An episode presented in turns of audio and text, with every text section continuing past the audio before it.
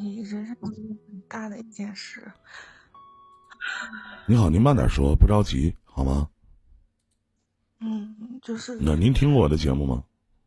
嗯，我没听过。那你为什么要能鼓起勇气上麦来和我连线呢？因为我觉得，在全国抗击这个疫情的情况下，我也遇到我人生最大的一件事了。我今天已经。压抑了大概一个多月了，然后您说说我听听。嗯，就是啊，两年前吧，然后当时遇到了人生的最低谷，就是您多大了？我今年三十三。啊，三十三岁，你得管我叫声哥。我今年三十九了。嗯，对，然后两年，嗯，两年前可能遇到人生最大的低谷，然后当时可能也是年轻吧，然后。做的公司，当时做的自己创业，几个人亏了亏了很多钱，亏了很多钱。嗯，几个人亏了大概有几百万吧。嗯嗯，你当时投了多少？也投了大概也有几百，几个人在一起几百万，四五百万。嗯。然后，然后就是，嗯，当时所有的人都离开了嘛，我就一个人，因为当时公司成立是在我们自己的。家附近，所以我一个人也扛了很多。后来因为也有人要处理这些事，以后我要去问身边借钱的人啊，或者这些人去讨回一些债务。然后呢，在讨债的同时呢，就是当时可能也面临了婚姻的，嗯，婚姻的一些就是怎么说呢，叫大难临头两头飞吧。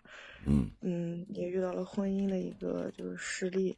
然后我就提出来了，那个时候就是，唉，脑门一热，然后犯了个错。可是这个错什么错？嗯，就是当时为了要债，然后别人让我去给他帮了一个忙，然后呢我就去帮了，帮了以后，然后才发现两年以后，这这些人因为我对接了一个事情，然后在外面就是不不遵纪守法，然后犯了事。然后我呢，可能最近被连带了嘛，就是对接完以后，我们没有去参与，然后呢，就离开了。因为我你得具体告诉我什么事情，你不能含沙射影的。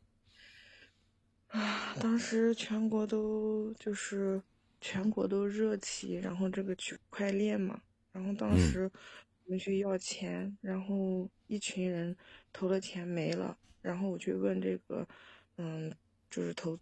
主要操作的这个人要钱，这个人答应给我们钱，然后呢，几十万块钱，当时那个钱很重要，因为大家都亏了很多，然后他没给，没给他就要求我们每个人去给他帮忙，然后呢，他就把钱还我，又做一个新的项目，我就去了，去了以后，然后当时也没想太多，全国各地区块链的时候特别热，我也不太懂这个事，就帮他对接了一个区块链公司，然后对接的。对接以后，然后他们就合作了。合作以后，还让我租了房子，还嗯，房子不是我租的，让我帮忙租的。然后呢，还打钱叫我们把一些他的那边的人对接过来，还招来了吃住。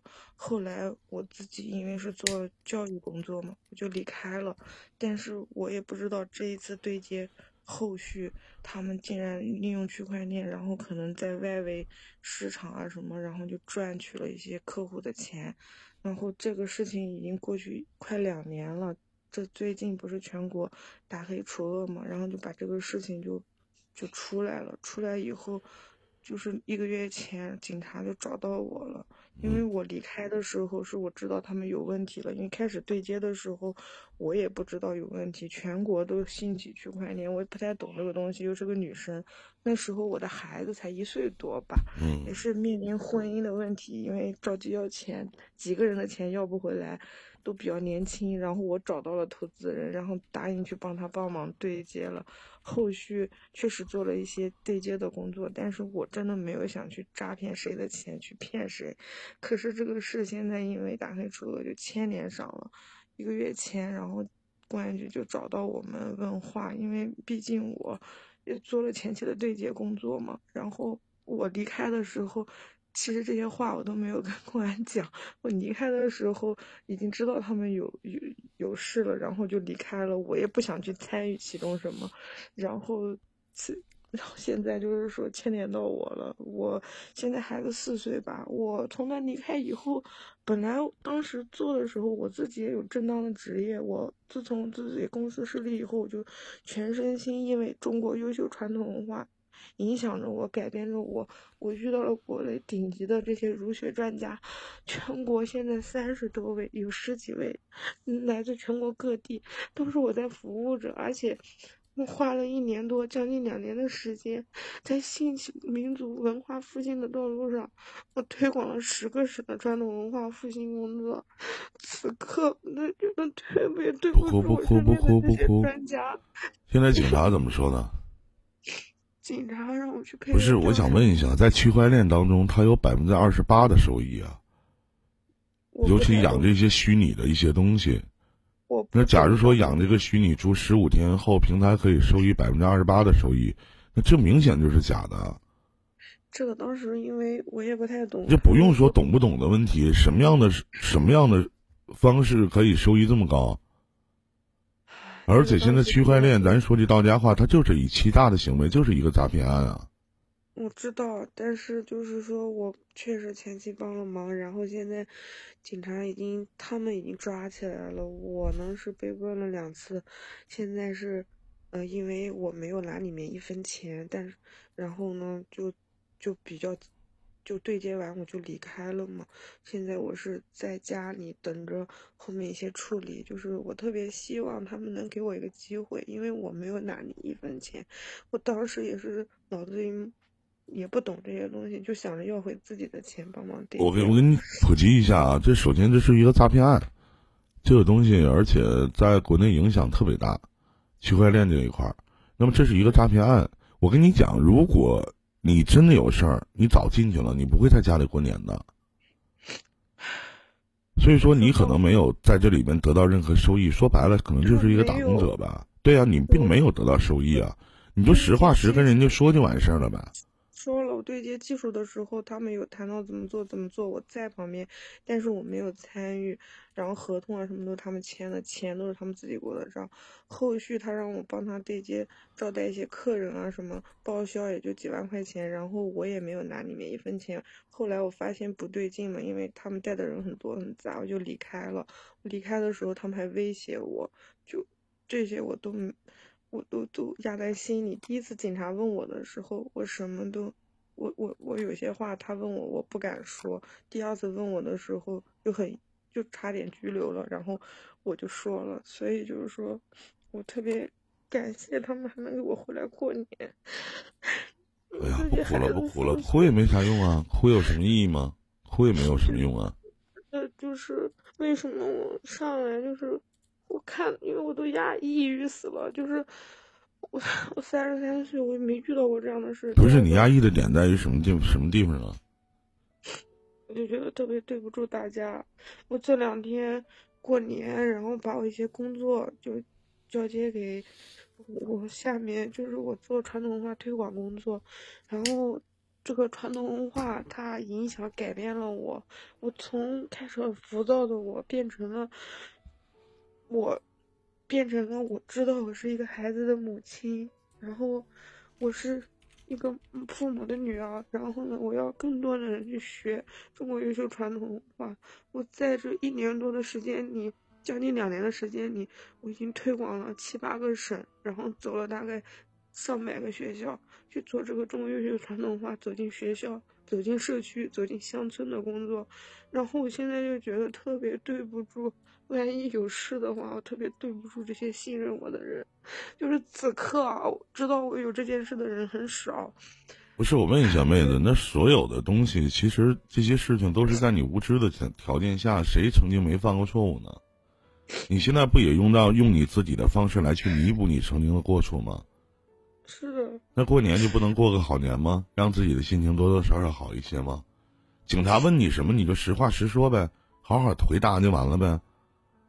你就是没有什么事儿，有事儿早抓你了。中国的法律不会放走一个坏人，也不会冤枉一个好人，是不是？那难道你去普及传统文化的时候，难道去学习传统文化的这些人从来就没干过一些什么缺德的事情吗？这都一样啊。你为什么心态这么不好呢？心态这么不好，怎么去推广传统文化呢？是不是这个道理？就是一下子就是落入了那种深渊吧。我是十二月十三号，我们全国的传统文化传承大会在山东济南召开，然后整场大会百分之七八十的工作量是我。那你告诉我，什么叫传统文化？传统文化使人能明智，然后呢，就是我现在的心态是，就是我想自己走出来，要坚强，坚强的面对家里，面对孩子，面对工作，面对所有的人。然后呢，其实这件事也许是好事，在我做传统文化这条路上，因为我花了一年多的时间吧，大概三百六十五天。三百天都在。你老去强调你做过的这些好的事情，那这些好的事情是不是你心甘情愿的呢？是的，我就。难道我想问一下，你做这些好的事情就能真正意义上去弥补你曾经犯过的错误吗？弥补不了的。咱们有事儿，咱们面对事儿。你是一个成年人，您不是一个二十多岁的一个孩子，你应该知道你你的明天到底是什么样子。你现在如此心态不好，怎么去宣扬你的传统文化呢？对不对？那什么叫传统文化？其实它有一个很肤浅的一个定义，就是制度和精神、文化实体和文化意识。这个你知道对吧？那里面精神是很主要的。什么儒家、佛家和道家的思想，以及三位一体的河流思想，对中国传统影响是最为直接和深刻的。那你现在以这样的心态，这么点儿一点事情，你做过就做过，你就。告诉人家你做过，你也没拿一分钱，你也没怎么怎么样，你怕什么呢？你说你对不起这个，对不起那个，其实我觉得妹妹，你最对不起的是你自己，你不觉得吗？今天才大年初四啊，你最对不起的就是你自己，以及你身边疼你爱你的家人，以及你的孩子。你对不起那些人，那那些人，咱说句实话，所有去玩区。呃，去链接的这些这区块链的这些人，他们不都是贪小便宜的人吗？咱不可否认吧？是的。那百分之二十八的利润啊，玩呢？一万块钱两千八呀，开玩笑呢？那傻子都他妈知道这是骗人的。难道你他们自己愿意贪小便宜去做这个东西，未来受骗了？那对于我来讲，我觉得活鸡巴该，真的就是活该。和你有什么关系吗？是不是？那你能走在马路上？我说妹子走，咱俩杀人去，你能去啊？你也不能去啊！你说大过年的，你哭哭啼啼的意义是什么？你家人身边好受吗？你去无限的再说，你已经说了三遍四遍了。你说你做了一年多的传统文化，你走了多少个学校？如何如何？怎么怎么样的？这些不是你心甘情愿去做的吗？难道当有错误发生的时候，你要把你这些你心甘情愿去做的这样的东西要搬出来，然后告诉你我们说你是一个好人？有人说你是个坏人吗？有人说你对不起那些信任你的人吗？那这些信任你的人，你又对他们造成什么样的伤害了呢？什么都没有，对不对？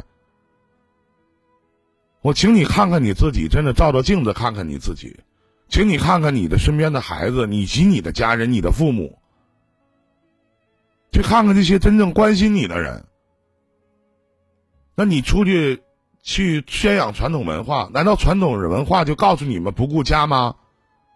传统文化就告诉你们把孩子自己要扔在家里吗？你连你的家人都照顾不好，你宣扬的是什么文化呢？你懂我的意思吗？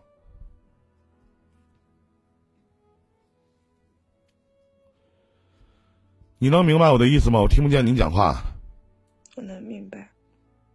是不是你把所有的重点都放在了工作上，啊，舍小家为大家吗？那你的小家就不管了是吗？你就是宣扬传统文化这一年的时间，你对孩子的教育缺失吗？嗯，我没有，我我刚刚说了，我通过传统文化，我也认识到了我怎么去教育孩子。是，教育了吗？你只是认识到了，我们只是认识到这个问题了。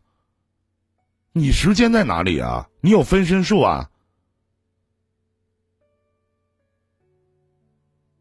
你好，你把你的思想传播给大众了，那你自己的思想呢？啊，我认识到了，我应该知道怎么教育孩子，我知道怎么对孩子好。这么做了吗？我说了，你是一个成年人，你不是一个孩子。但是，社会需要更多的人。你是这么说，社会是需要更多的人，但是我想问你，妹子，一个连自己家都照顾不好的，怎么去服务社会呢？你告诉我怎么服务社会啊？你去教育别人家孩子的时候，告诉别人家的父母如何去教育孩子，那你自己的孩子呢？你自己的爸妈呢？那你不相当于在错误的道路当中越走越远吗？回头你的孩子打电话或者发微信跟你说：“妈妈，我想你了。”你不自责吗？然后你再去告诉别人家长，你好好的去教育孩子，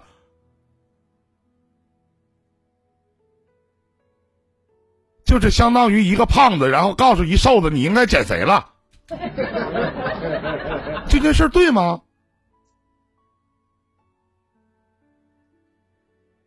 传统文化的课我也上过，我也去给他们讲过课。首先，舍小家为大家是要先把家给安定好，是你在去教别人的同时，你自己能做到这样的事情，而并不是你自己做不到，你还要张嘴去教别人去做，你懂吗？人家就问你，你是怎么教育孩子的？你的儿子、你的姑娘想不想你？你的爸爸妈妈想不想你？你的家庭是怎么做的？你怎么回答？你怎么去跟你那些信任你的人去告诉他们？我为了你们，我家都不要了，我孩子都不管了，我爹妈都不照顾了。怎么说？这就是传统文化所告诉你们的吗？我理解不了。然后你们可以说啊，这个社会需要像我们这样的人出现。我只想告诉你。自己做不到的事情，你没有脸去教别人怎么去做，懂吗？至于说你前面的那个事情，警察怎么找你，你就怎么说就 OK 了。咱做过就做过，没做过就没做过。我说了，他不会冤枉一个好人，也不会放过一个坏人。你怕什么？你要有事儿的话，早进去了。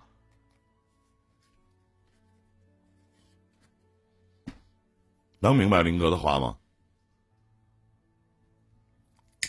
我能明白，但是可能你也不太理解我们的工作，因为现在我就是太理解你们的工作了。同样的话，同样的话，我告诉你妹子，我送给很多做传统文化的人。中国优秀传统文化缺失了，没有人推广，缺失了，没有人践行。我们这支团队牺牲了很多。没有办法。中国做传统文化的团队不止你们一家。传统文化的团队很多，但是做真正的优秀传统文化的团队还少之又少。然后我们确实每个人都牺牲了家，但是呢，我们自己的孩子确实也因为受了这种正规的。你是你是妹妹，你是我没有说你做传统文化这个行业不对，我也没有说你宣扬这个传统文化不对。我只是希望你把更多的重点要放在你的家里。有一天，我觉得如果有一天你的孩子，并没有成才，并没有达到你们嘴里所说的这个样子，那对于你们这些做传统文化的人，就是一个赤裸裸的侮辱，就是狠狠的扇了你们一个嘴巴子。因为你们没有资格去教那些教育教育他们如何去教育孩子。你无法反驳我这句话。别人家的孩子是孩子，你的孩子是充话费送的。你怎么据理力争？你的孩子不需要妈妈吗？你的父母不需要女儿吗？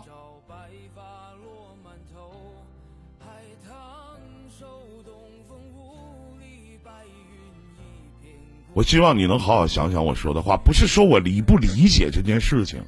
我在你不知道传统文化的时候，我就已经知道了。我在六年前我就知道这件事情了，六年前我也在做这样的事情。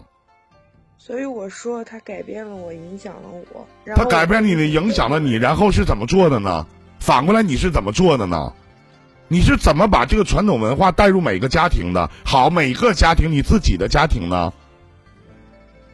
如果你身边的人都和您一样的话，我不能与之苟同，与之为伍。你可以上百度也好，上所有的搜索网站去看一看，真正的传统文化也要服务于我们的现实生活。对，我们就在服务于我们的现实生活。你不在我们的行列里边吗？不在吗？你的家不是生活吗？你为这个人一年多了，你跑了那么多的学校，去做了这么多的事情，那反过来你自己呢？你自己呢？你对你孩子愧疚吗？你对于你父母愧疚吗？你怎么？你再去给那些人去讲解传统文化的定义的时候，你怎么好意思说出来的？难道照本宣科吗？难道去背下来，去告诉他们传统文化就是这个样子？然后呢？人说：“那你做的怎么样啊？”啊，我为了你们，你不把所有的责任都推到人家身上了吗？如果我是一个听者，我为什么要承受这样的责任？为什么？我替你父母问一句，我也要闺女；我替你孩子问一句，我也要妈妈。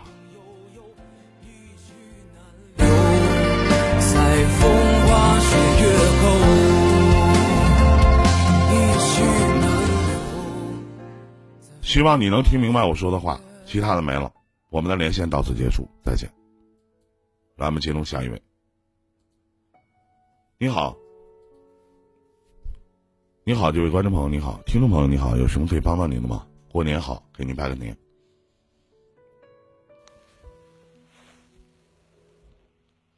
你好，喂。哎，你好，你好，你好，我是依林。你好，可以听见吗？你好，你好，你好，过年好啊！给您拍个。啊，新年快乐！啊，新年快乐！嗯。嗯，老师，哦，老师你好，我想咨询一下我的情感问题。您说多大了？今年？嗯，我今年属马的，三十一了。啊，三十一岁了。您说。对，嗯，我是结婚两年了，然后我们小孩的话现在有十个月，然后结婚结婚后我发现。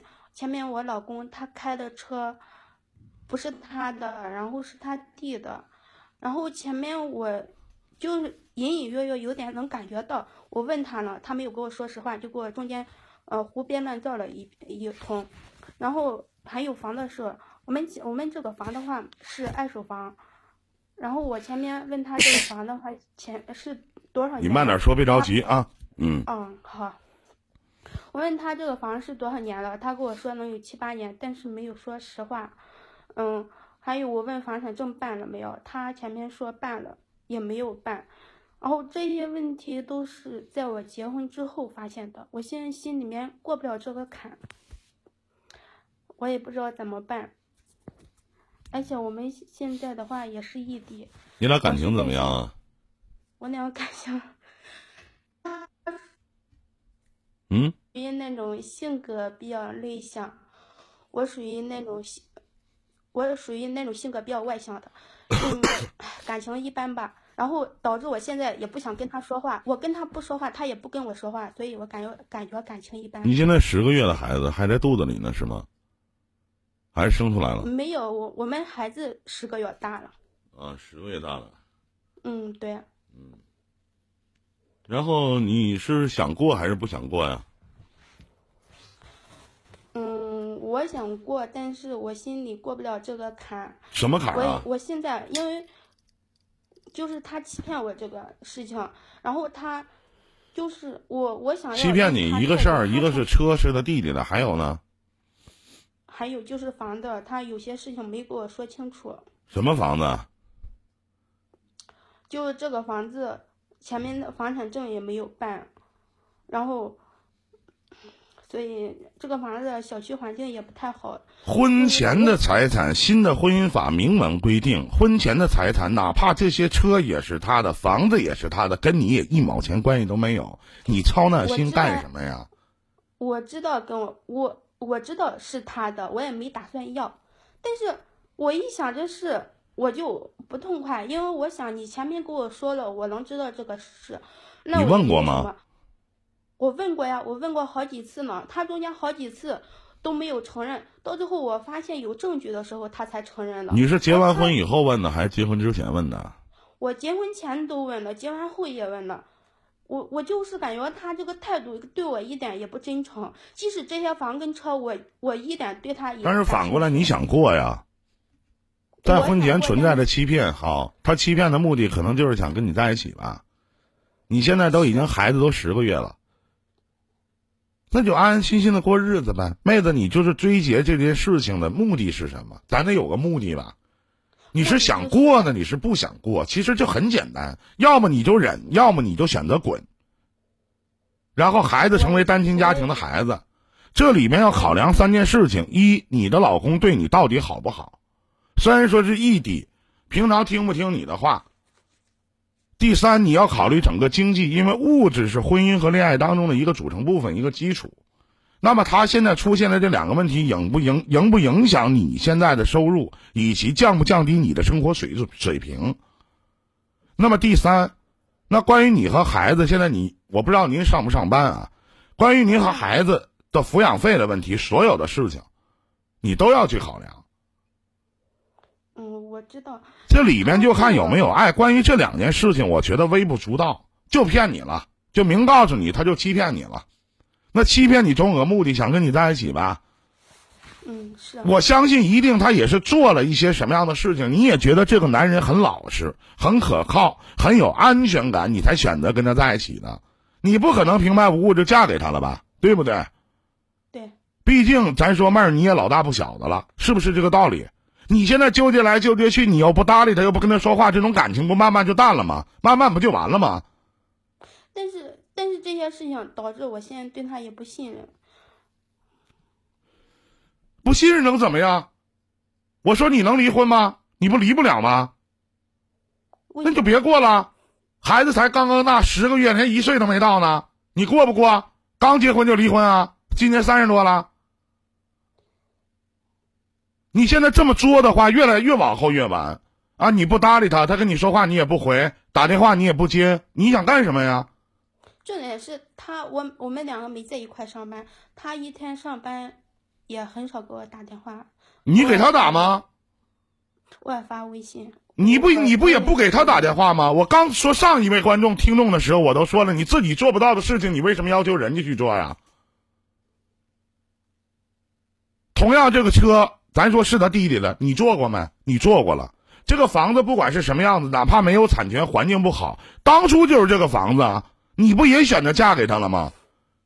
办不办这个房产证也不是他说的算呢，这个房产证能不能下来也不是你们说的算呢。你都已经住上了，谁还能把你们撵走？怎么的？现在没有房产证的，房子不多了去了吗？那在生活里面这些事情叫大事吗？你才结婚啊？这是不是也是导致你这种纠结的性格，也是不是导致你晚婚的晚育的前前提呀？你到最后的结局是什么？我告诉你，我给你假设两个方向。我希望的是，我跟你讲啊，我给你假设两个方向，你就这么作，妹子，到最后可能你俩离婚了，然后你狗屁都没有，干干净净的来生了个孩子走。不是，我不是说你要不要的问题，我先给你假设一下，我所谓的假设就是未来你会有两个结局，一个结局是你们俩离婚，这个孩子。按照现在法律来判的话，应该会判给你。也就是说，你什么都没拿到，什么都没得到，你带了个孩子，成为一个单亲家庭的母亲，然后出门了。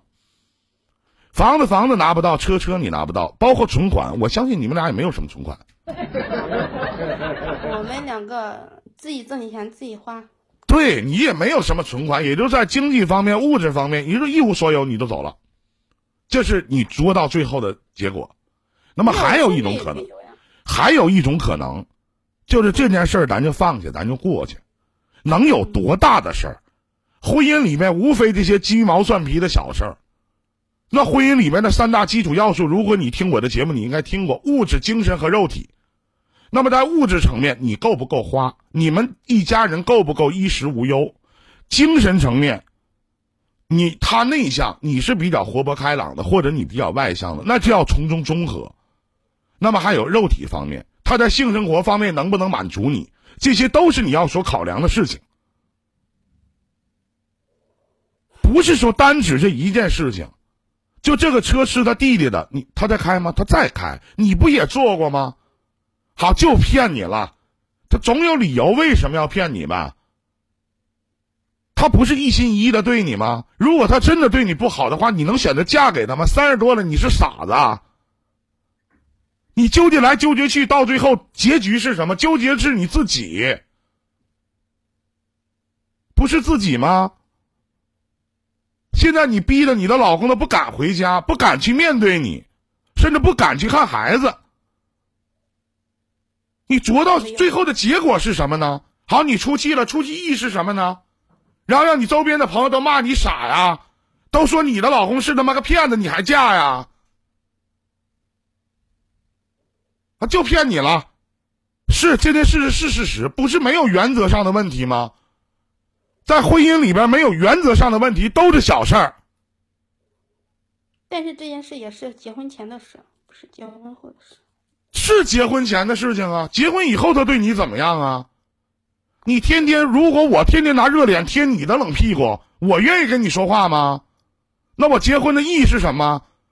家的到底是什么概念？是我可以回到家可以安安心心的。如果我们这个房子不好，是不好，你早就知道不好了。这个小区环境不好，你是第一天知道的。有没有房证，有没有产权，这都不重要。他现在不住吗？这房子不是租的吧？这个车是他弟弟的，人家能借着，人能一直开，证明他还挺牛逼的。我就是一直开别人车，我都不好意思。就没有车，又能如何呢？你当初相中这个男的是有房有车呀，还得有个这样破房子，还得有个这台破车。我我当初结婚这是前提，不管说厂是房跟车是有多好，不要求有多好，但是这是一些保障。对，是保障，保障是保证谁呢？我说了，你跟他离婚，你什么都拿不走。我说的没毛病，对不对？现在房子你在做吧，住着。对吧？孩子也出生了，你想着到哪出呢？我没有说你老公都对，我是希望你把这段婚姻延续下去，因为他身上一定有闪光点。还他还有一个问题就是，呃，出现什么问题的话，我给他一直说，然后他就不解决问题。怎么解决呀？你咄咄逼人，怎么解决？你告诉我。啊，这车让我买个车，我现在有什么条件你不知道啊？你老公兜里揣几个逼子儿，你心里没数吗？你自己不知道是吗？你们全家上下一共有多少钱存款你不知道啊？那解决不了，我怎么解决？你让我怎么解决？我不想跟你吵架，那你就说呗，你说我就听呗，你骂我我就忍着呗，那你还让我怎么的？你告诉我还让我怎么的？我也不知道，不知道那离婚吧？你不想过就离婚呗？你天天说这个说那个的，强调这个强调那个的，这日子过不过了？你这个家要不要了？你是孩子不想要妈，还是不想要爸？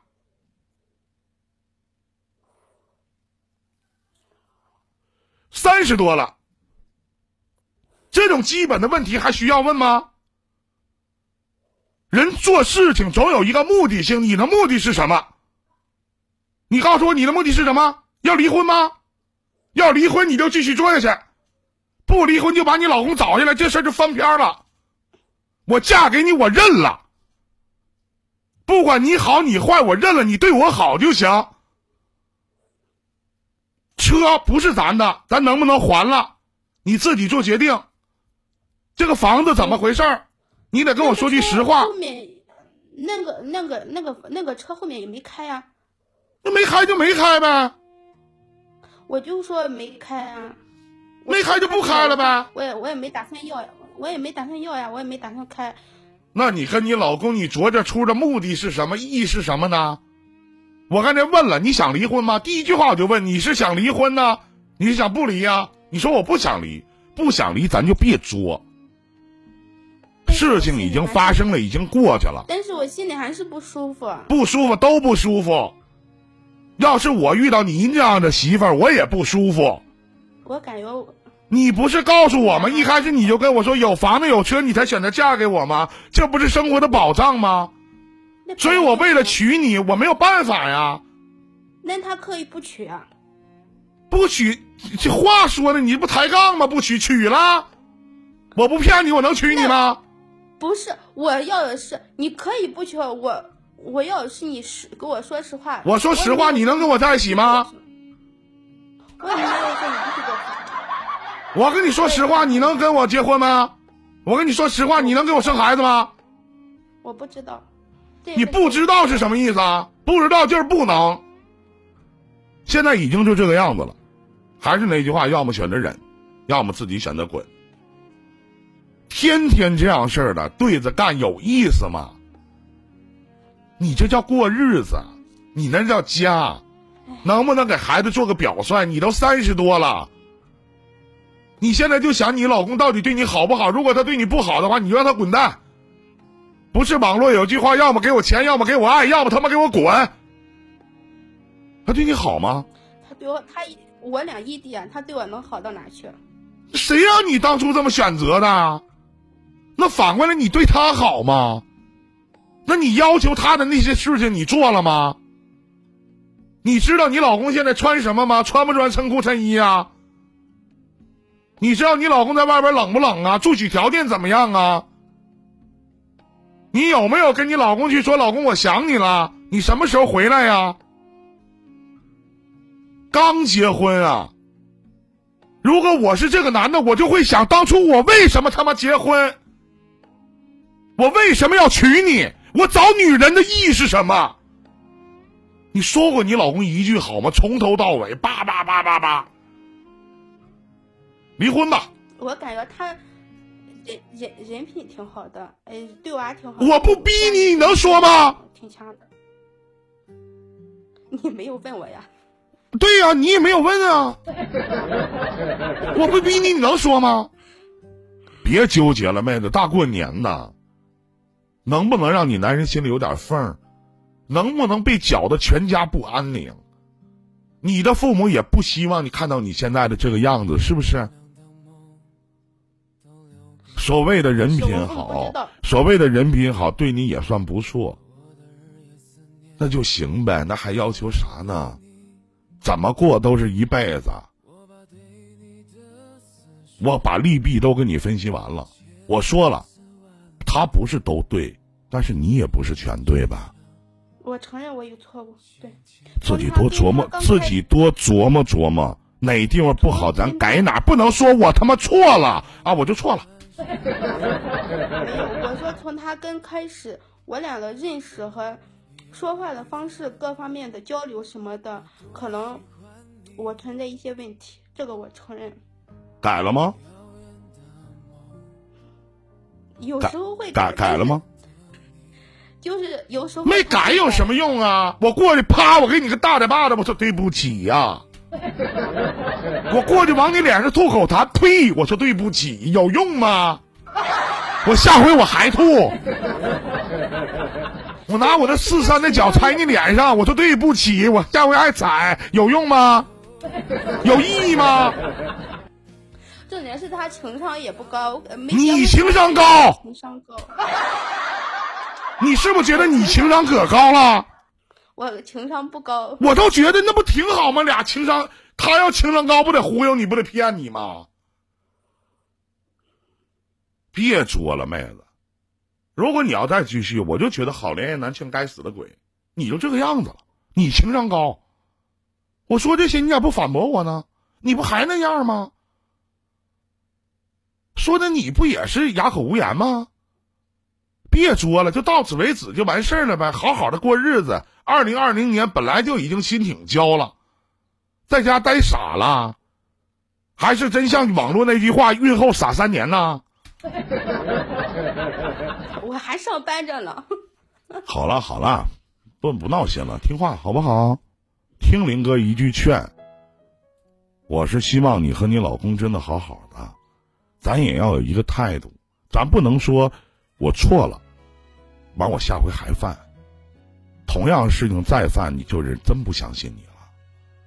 如果你还想，如果你还想过日子，如果还想把这段婚姻延续下去，只要不是原则上的事儿，都不是事儿。那他以后，呃。我我说我如果他以后，就是特别是在，就是在关于家庭这方面的有些事情，会欺骗我，然后他有什么会？如果你问我这样的问题，我觉得你还是拿我当你老公了吧？我哪知道？不是，我只是问一下，咨询一下。他怎么做我不知道。我只是需要你想，当你去改变不了别人的时候，那你就改变你自己。我觉得你现在的做法是错误的，因为你想过，你想和他在一起，你想把这段婚姻延续，你想给孩子一个完整的家。是，我是有孩子的，是想跟他过，没孩子了，我还在考虑呢。别说那些话，在考虑就是还想过。如果一个人不想跟一个人过了，还考虑个鸡巴呀？是不是这道理？别在冲动的时候下任何的决定。二零二零呢，依林祝你好运，好吗？好，谢谢。自己好好想想，再见。